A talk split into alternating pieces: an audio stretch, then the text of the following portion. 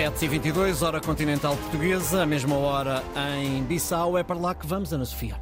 Vamos até à Guiné-Bissau, onde estão o Presidente da República, também o Primeiro-Ministro António Costa. Chegaram ontem para a celebração das, eh, dos 50 anos de independência da Guiné-Bissau. Em Bissau está a enviada especial da RDP África, Paula Borges. Muito bom dia, Paula.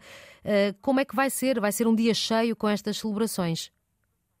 Um dia cheio aqui na renovada Avenida Amilcar Cabral, com um piso eh, que ainda cheira a novo, eh, com obras que ainda não estão eh, totalmente terminadas. A cidade ainda está muito calma, é muito cedo, é feriado, dia das Forças Armadas, que foi o dia escolhido para ser então esta jornada de festa, apesar de já terem passado quase dois meses desse 24 de setembro que foi assinalado esse dia importante eh, nas matas de Medina de Boé, numa eh, cerimónia eh, que foi organizada pela Assembleia Nacional Popular. A presidência, no entanto, devido à chuva e à forma como ela poderia afetar as celebrações e também à realização em simultâneo da Assembleia Geral das Nações Unidas, preferiu passar para 16 de novembro esta cerimónia oficial que está a agitar, claro, a cidade de Bissau. Não ainda a esta hora, eh, porque é bem cedo. Bem guardados, eh, com militares de cara tapada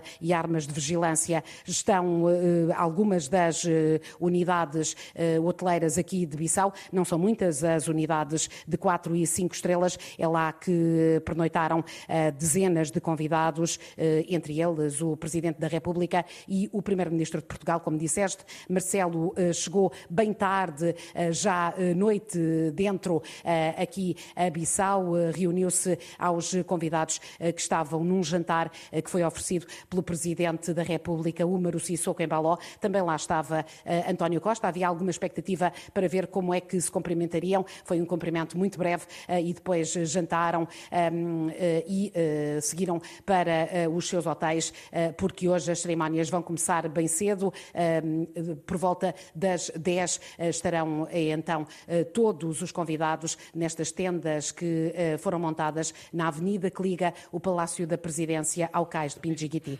Paula, como é que a população está a viver este dia numa altura em que a situação política na Guiné-Bissau é bastante instável?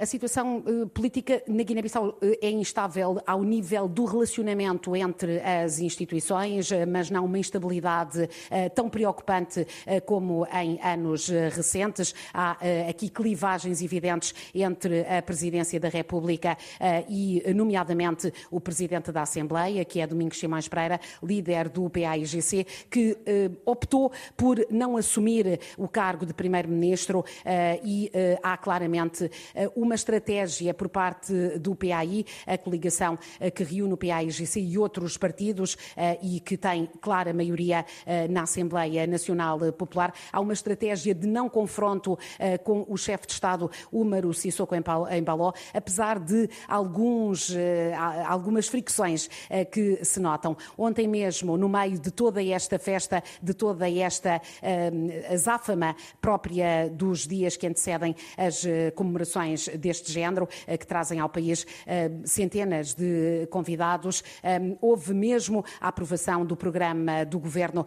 no Parlamento Nacional, depois de também um pequeno problema com a bancada do Madame G15, o partido do Presidente, que abandonou os trabalhos, mas a maioria da coligação PAI Terra Arranca garantiu a aprovação do programa do Governo. Paula Borges, na Guiné-Bissau, vai acompanhar as celebrações da independência do país também essa visita de António Costa e de Marcelo Rebelo de Sousa.